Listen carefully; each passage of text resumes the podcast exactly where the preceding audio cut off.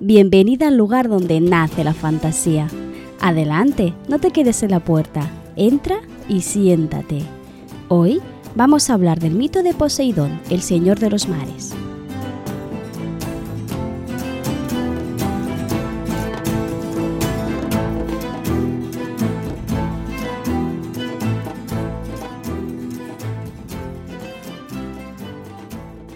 Ya estamos empezando la segunda temporada de Donde nace la fantasía. ¿Quién me iba a decir a mí que esto duraría más de un año?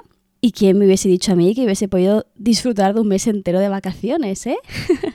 ¿Qué tal? ¿Cómo estás? ¿Cómo ha ido este descanso? ¿Qué has hecho este mes de agosto? Por mi parte, he conseguido acabar el borrador de el proyecto Semilla, el borrador de verdad, ese texto que va a ir a betas antes de convertirse ¿no? en el manuscrito definitivo así que estoy extremadamente nerviosa. Pero bueno, no vengo a hablar ni de mí, ni de lo que escribo, ni nada de eso. Vengo a hablar de una persona, una divinidad que no se parece en nada a mí. Un dios irascible, celoso, y que cuando lo haces enfadar puedes provocar grandes terremotos, literalmente. Bueno, todo este misterio realmente está más que roto porque ya te he presentado el tema en la introducción y lo tienes en el título, ¿vale? Así que sí, vamos a hablar de Poseidón. Pero antes de hablar de Poseidón, me gustaría comentarte un poco los cambios que va a haber en este podcast.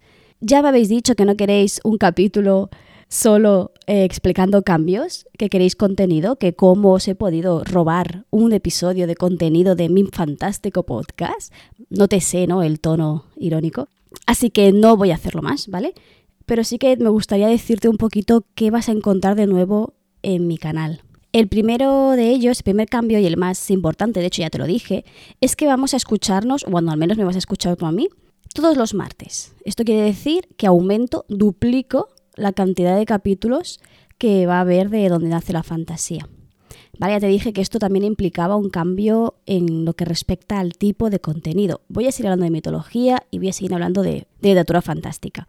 Pero lo voy a poder hacer de forma más diversificada y hablando más por lo que respecta a los capítulos de mitología, voy a seguir hablando de mitología grecorromana, pero voy a introducir un pequeño apartado sobre leyendas medievales. ¿Vale? Supongo que sabes, o si lo digo ahora, que estoy especializada en culturas medievales, ¿vale? de hecho hice el máster, antes de hacer el máster de profesora hice el máster de, de culturas medievales y algo que me llevo de ese máster es toda esa cultura popular, ¿no? Que se conocía en la época media y que de hecho sigo, sigo leyendo y sigo aprendiendo de ella. Por tanto, aunque el, gran qué del podcast va a ser la literatura y la mitología griega, también te voy a traer mitos y leyendas de la época medieval, occidental, mayoritariamente porque es lo que conozco. Pero también te voy a traer otros mitos de otras mitologías diferentes, seguramente en colaboración con personas que sepan del tema. Por ejemplo, se me ocurre sobre mitología vasca, sobre mitología japonesa, nórdica, ¿vale? Como no estoy especializada en estos campos y realmente para mí sería todo un descubrimiento, ¿no? Conocerlo bien, seguramente contaría con alguien que me ayudaría a hacerlo.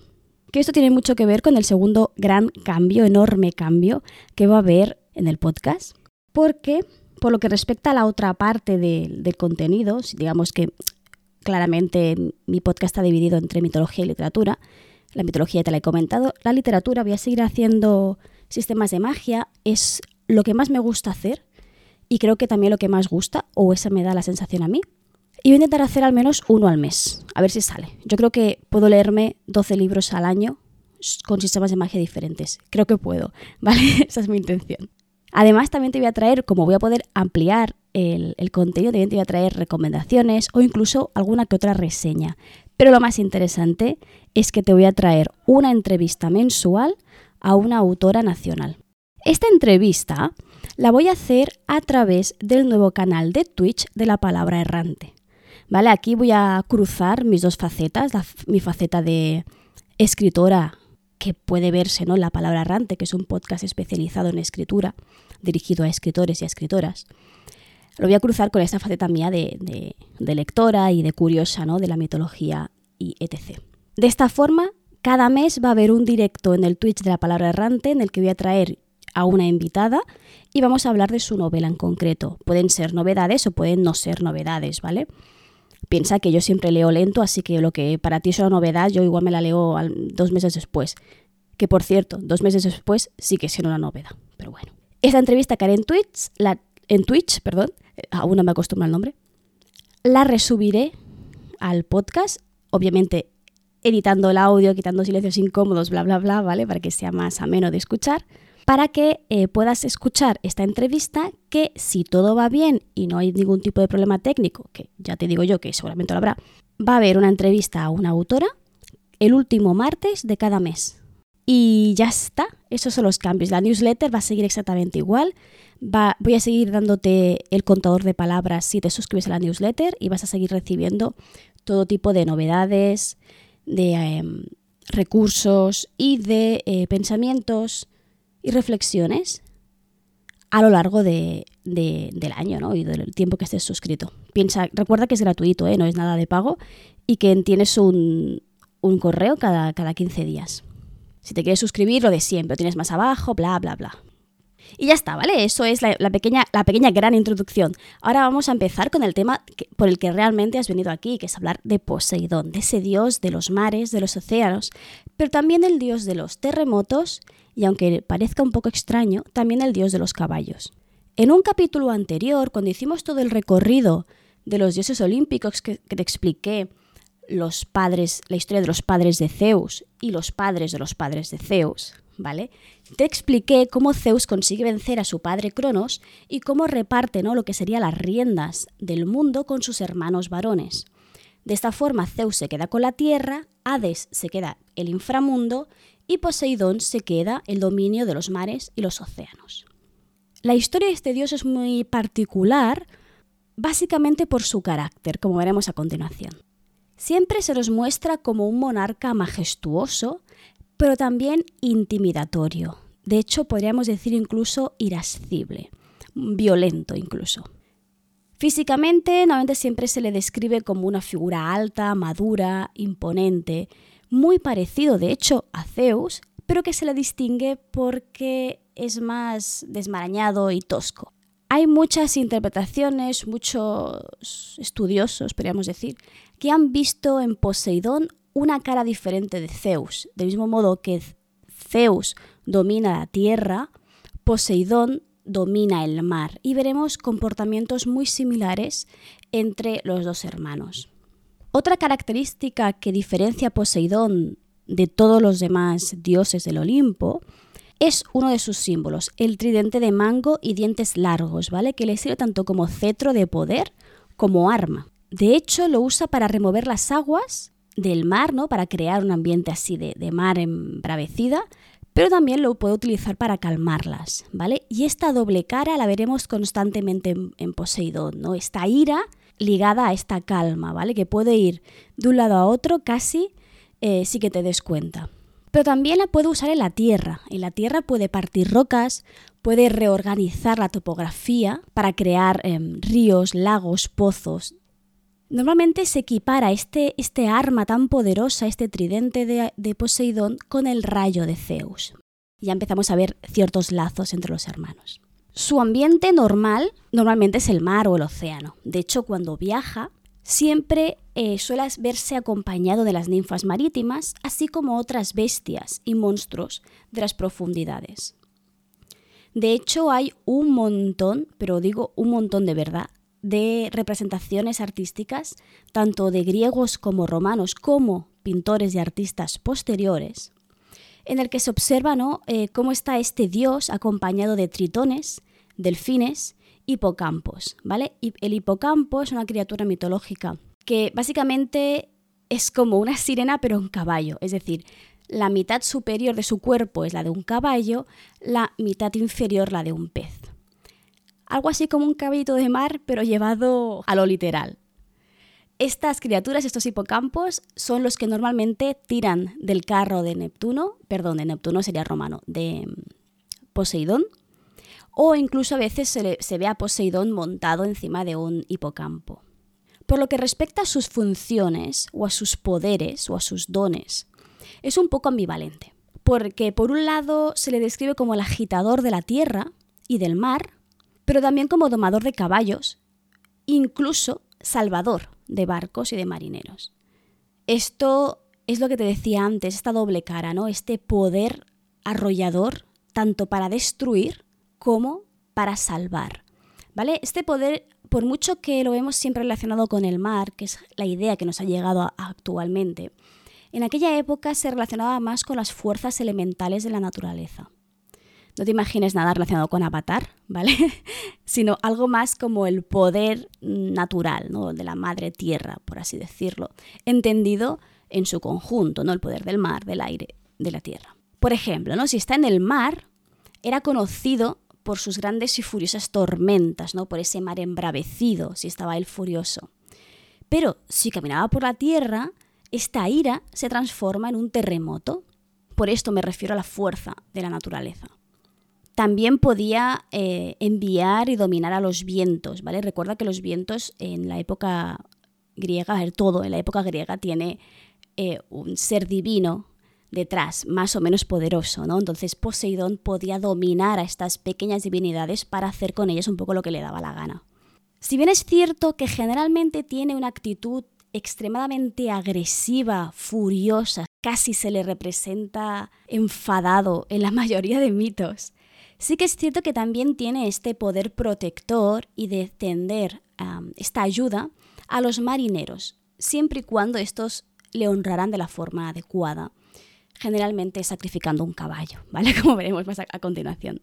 Eh, de hecho, en la época era muy habitual, cuando ibas a, a viajar, especialmente por el mar, que invocaras su ayuda y su protección, ¿vale? Era un dios en aquella época especialmente para todos aquellos relacionados con el mar, que en la época griega era bastante, pues eso, estaba muy presente ¿no? en su día a día y en sus pensamientos y en sus oraciones, en su forma de entender el mundo, ¿vale? Una curiosidad que a mí me ha hecho especialmente gracia es que, a ver, Esparta, la ciudad de Esparta, era muy propensa a sufrir terremotos. Entonces los espartanos generalmente siempre atribuían estos terremotos a la ira de Poseidón, ¿vale? Y de hecho hay una fecha exacta, ¿no? Que es gracioso porque lo relacionan, ¿no? En el año 464 a.C., expulsaron y mataron, a y mataron a unos siervos, ¿vale? Que habían ido a buscar refugio justamente en el templo de Poseidón. Poco después, ellos entendieron que Poseidón rechazó esta acción por parte de los espartanos, provocando un gran terremoto. Pues esto es lo que digo, que la, en la imaginación en el sentir y en el vivir diario de las personas griegas de aquella época, o las actuales no lo sé, de aquella época, eh, veían en Poseidón un gran dios que podía arrebatarles la vida de un, de un instante a otro, ¿no? porque era esta naturaleza que se podía descontrolar en cualquier momento, ¿vale? tanto en el mar como en la tierra. Me gustaría detenerme un momento a explicarte esto de por qué Poseidón es también el dios de los caballos, ¿vale? Porque para mí, cuando la primera vez que me lo encontré, no tenía para mí ningún tipo de sentido. Es decir, como el dios del mar, de los océanos, de las tormentas y los terremotos, es también el padre del primer caballo. Claro, no, no entendía la relación. Y esto es porque hay que echar la vista un poquito atrás, históricamente hablando. En la tradición griega más arcaica, este dios, Poseidón, no era el dios del mar ni del océano, ¿vale? Adquirió este poder cuando los griegos llegaron a la zona en la que ya eh, su actividad era más marítima, podríamos decir, ¿vale? Poseidón en esta primera etapa, en esta primera tradición, se le entendía como un dios de la fuerza natural, ¿vale? Estos terremotos, esta fuerza de la naturaleza que podía destrozar cualquier cosa, ¿no?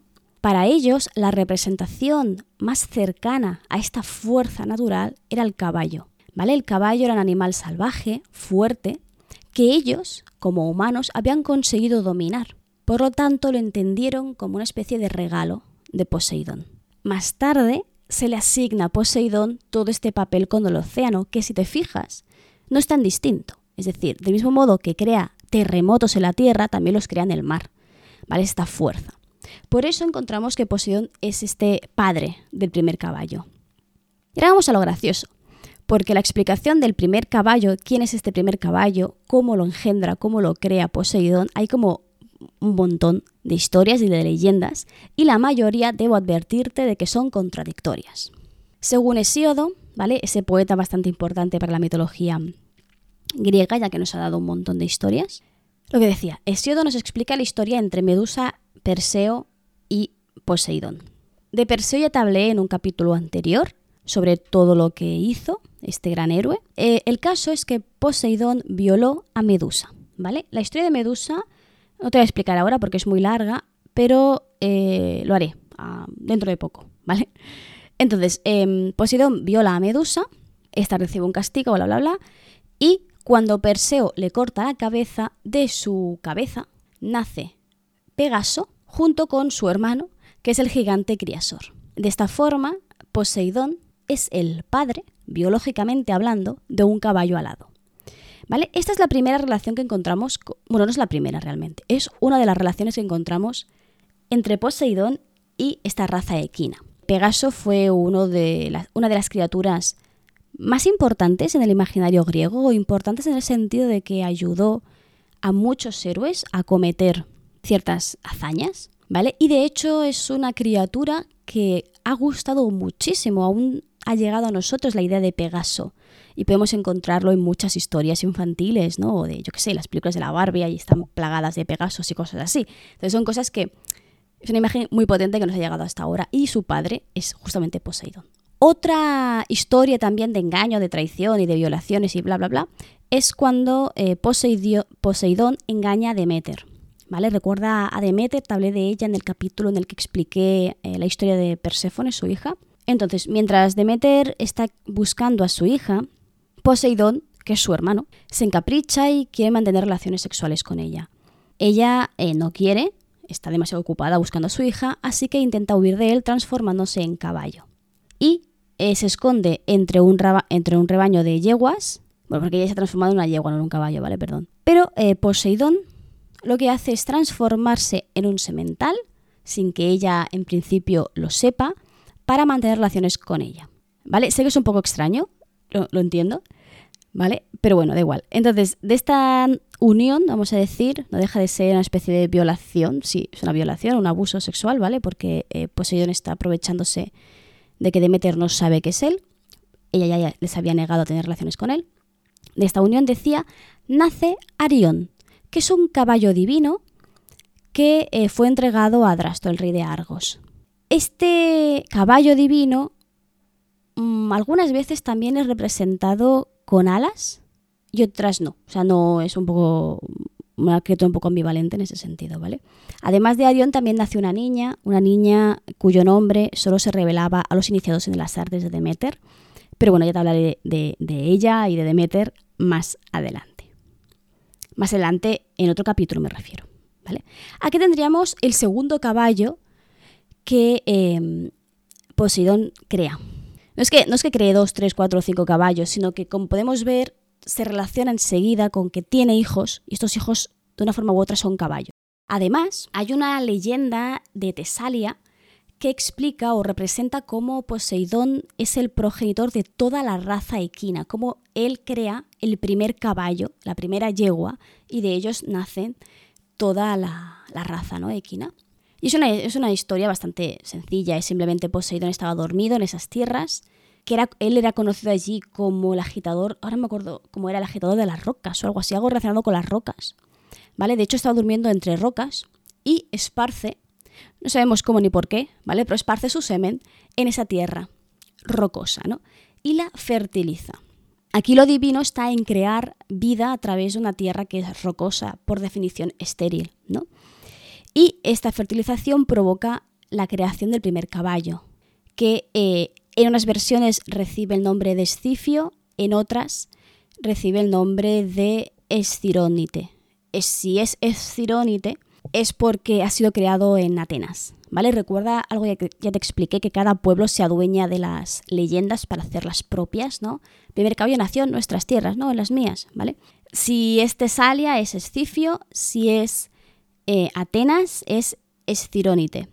Y es una historia diferente que explicaré a continuación, porque tiene que ver con un enfrentamiento que se dio entre Atenea y Poseidón. Recuerda que Atenea era la hija de Zeus, ese primer hijo que iba a destronarlo y que pasó algo, ¿vale? que te expliqué de capítulo dedicado a los hijos de Zeus, ¿vale? Y Atenea acaba convertida en la, en la, hija predilecta de su padre y una de las diosas más importantes de todo el panteón griego. ¿Por qué se enfrenta a Atenea? Para entenderlo tengo que explicarte algo sencillo, ¿vale? Que seguramente te suene si has leído mitología o si has visto películas, la película de Troya, por ejemplo, ¿vale? Los dioses eran patrones de ciertas ciudades. Esto era un don que o los dioses mayores ahí, por ejemplo Zeus, les otorgaba o los propios ciudadanos escogían a un dios patrón. Generalmente, quién era el patrón de una ciudad se daba a través de una competición o un enfrentamiento. ¿Vale? Esto es lo que le pasó a Poseidón con un montón de dioses, ¿vale? Un montón, de hecho. El más famoso es el de Atenea, porque eh, están compitiendo por Ática, Atenas. Entonces, esta competición era, fue muy importante y eran árbitros los 12 dioses olímpicos, el rey de Atenas y también los conciudadanos. ¿Vale? En algunas versiones es el príncipe, en otras, bueno, ¿vale? El, el caso es que había mucha gente pendiente de quién se ganaría el favor de los dioses olímpicos, del rey, del príncipe, de los ciudadanos, ¿vale? Depende de la versión. Poseidón intenta jugar una carta muy infantil, que es yo la vi primero, Nada más llegar al territorio, golpea en la Acrópolis con su tridente el suelo y crea un pozo de agua salada, que ha sido llamado como el, mar, entre comillas, del Erecteion. Espera, es que esto no lo sé pronunciar. Erecteion. Este mar, pozo o laguito se encontraba dentro del propio templo y se decía que producía un sonido semejante a las olas del mar cuando el viento soplaba desde el sur.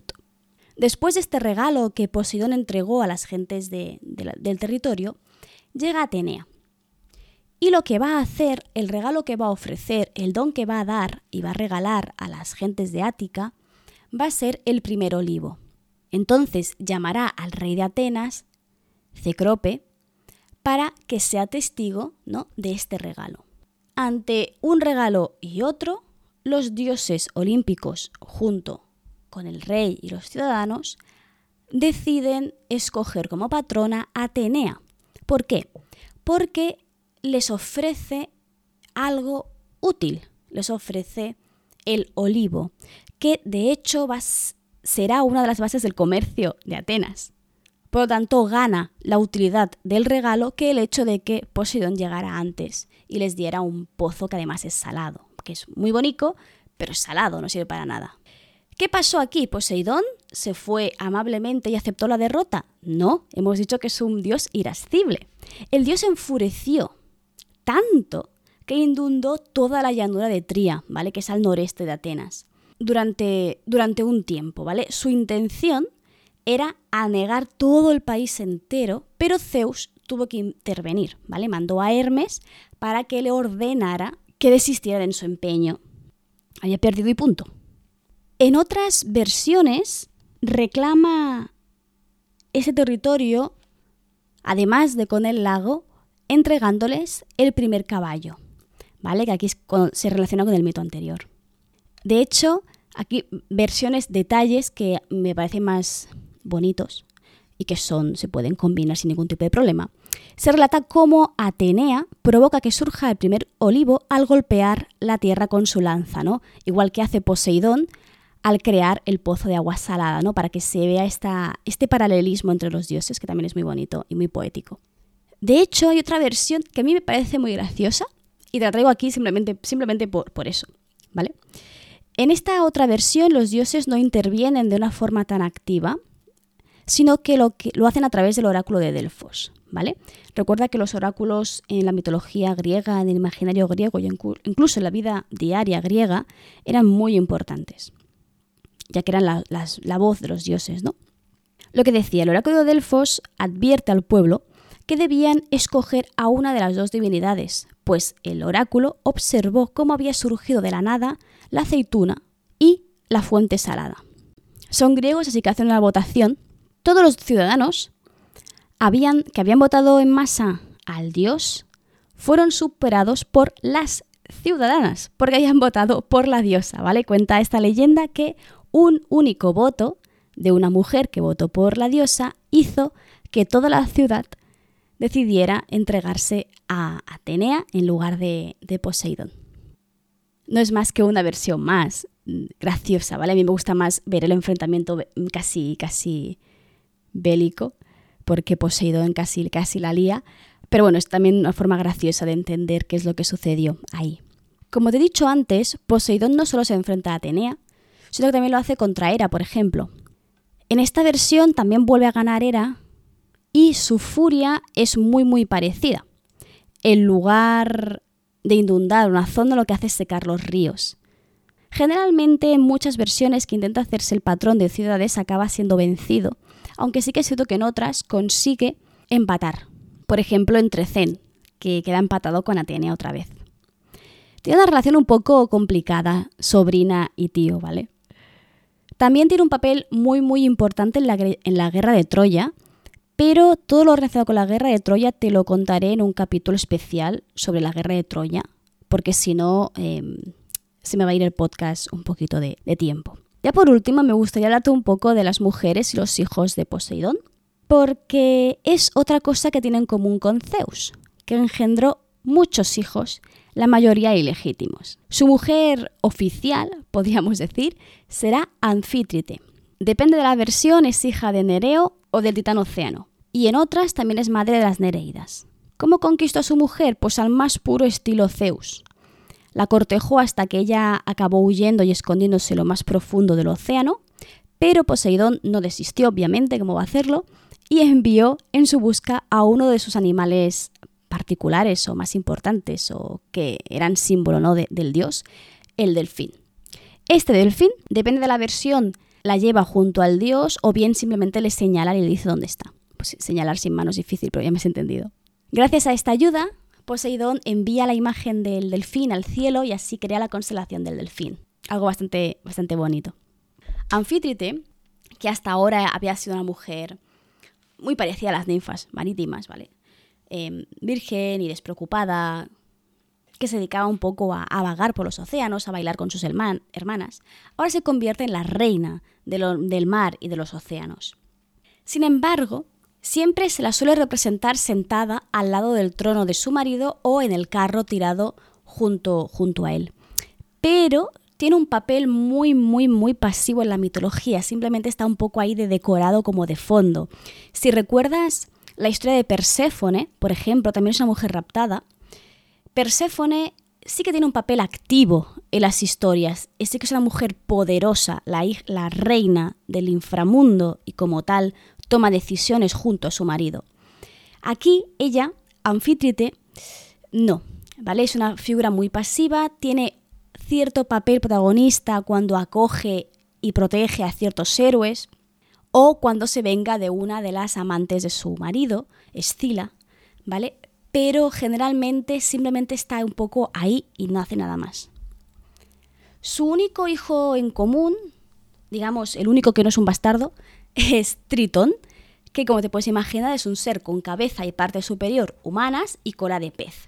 ¿Vale? No lo confundas con una sirena, porque una sirena griega era algo diferente, ¿vale? De hecho, para empezar eran pájaros, no peces, y ya te hablaré de ellas en otro capítulo. Otras fuentes también les atribuyen dos hijas más, de nombres un poco impronunciables, Betes, mm, Betesicime y Rodo. Esta última era la esposa del dios Sol Helios, ¿vale? Eh, depende de las fuentes, son hijos de ellos, o depende de las fuentes, no, ¿vale? Así que es. El único seguro seguro es Tritón. Sin embargo, como te puedes imaginar y como ya te he dicho por las similitudes con Zeus, no fue la única prole de Poseidón. De hecho, después de Zeus, Poseidón es el dios al que se le atribuye un mayor número de hijos no divinos, en otras palabras, de hijos bastardos. Generalmente se dividen en dos grupos claramente diferenciados, ¿vale? El primero es un grupo que entiende a Poseidón como un dios salvaje y entonces se le atribuye la creación de héroes o gigantes de naturaleza violenta y tosca. En cambio, en el segundo se le contempla como un gran dios, un dios poderoso del Olimpo, ¿no? Y entonces se le atribuyen ser el creador de, mm, ciertas genealogías heroicas. De ese segundo grupo, su, hijo más importante fue, por ejemplo, Teseo, También podríamos mencionar a Pelias, Neleo, Velo, Agenor, que ya te hablaré de ellos tranquilamente, ¿vale? Ahora no voy a explicarte quiénes son exactamente. Del primero tenemos, por ejemplo, el cíclope Polifemo, que seguro que te suena, el gigante cazador Orión o los alóadas que intentaron asaltar los cielos. Como vemos, ¿no? Eh, Poseidón no deja de usar las mismas técnicas que va a usar su, su hermano y que va a ser casi casi un cliché en la mitología griega, algo que nos ha llegado hasta hoy en día, ¿no? Si pensamos en mitología griega, todo el mundo piensa en estas conquistas, estas violaciones, ¿no? En estos secuestros que hacían los dioses. Aún así, ¿vale? Tenemos que entender a Poseidón como lo que decía, esta fuerza natural que es capaz de destruirte en un instante solo porque está enfadado. Distinto a Zeus, que Zeus también se deja llevar por sus pasiones, pero no crea tantos desastres como sí que los crea Poseidón. Y sí, esto es todo por hoy. Poseidón no deja de ser uno de los dioses olímpicos más importantes, que forma parte de la vida diaria de la gente griega de entonces, ¿no? Como decía, esta fuerza natural que es capaz de destruirles o salvarles en, simplemente por su humor en aquel momento, ¿vale? Participa de, en un montón de mitos, en un montón. Te voy a traer a Medusa, a Demeter, la guerra de Troya, ¿no? Teseos, como su hijo Teseo, la historia de Teseo o, la, historia de sus muchísimos hijos. ¿Vale? Por lo tanto, entiende este episodio simplemente como una presentación del dios. Porque ya hablaremos largo y tendido de las cosas que hizo y dejó de hacer o las cosas que provocó. Y ya está. Espero que te haya gustado el capítulo yo echaba mucho de menos grabar. Y me gustaría saber si los cambios que te he comentado al principio te gustan. También que me hagas propuestas sin ningún tipo de problemas de qué leyendas, qué tipo de culturas te gustaría que trajera ¿no? en, este, en estas pequeñas pinceladas de otras culturas y otros mitos. O incluso que me trajeras, ¿por qué no?, sistemas de magia interesantes que te gustaría que yo pudiera analizar o hablar de ellas, ¿no? No solo de, literatura, ya traje un sistema, el sistema de magia de Avatar, por ejemplo. También puedo hablar de películas, de series, ¿vale? O sea que ayúdame, mándame deberes, dime qué puedo leer que pueda traerte al podcast para analizar ese sistema de magia que seguramente que será interesante.